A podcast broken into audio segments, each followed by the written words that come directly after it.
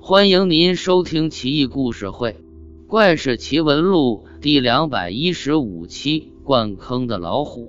罗源，即今属福建福州市辖县的灌坑村，有一座山岭，虽然不高，但很有特点。山顶有一块平地，老百姓都称之为“桥上田家”。有一天，一个农妇回娘家看望父母，路过这儿。一只大老虎雄踞其间，声震如雷，神目如电。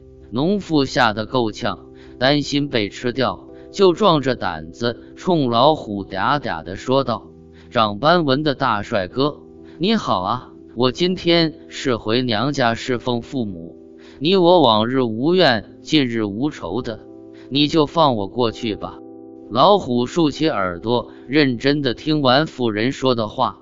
就真的得意洋洋的摇着尾巴起身离开了。估计第一次有人夸他帅，农妇这才脱险。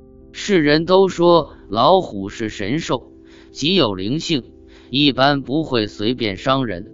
不过这位姐姐也是够猛的，面对猛兽丝毫不惧，还能发嗲，晓之以理，动之以情，也真是难能可贵了。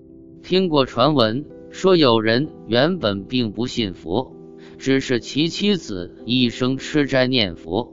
这人早年跑单帮做小买卖，曾路遇猛虎，但安然无恙，于是就认为是佛祖保佑。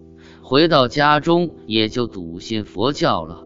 看来老虎有灵性，所言非虚啊。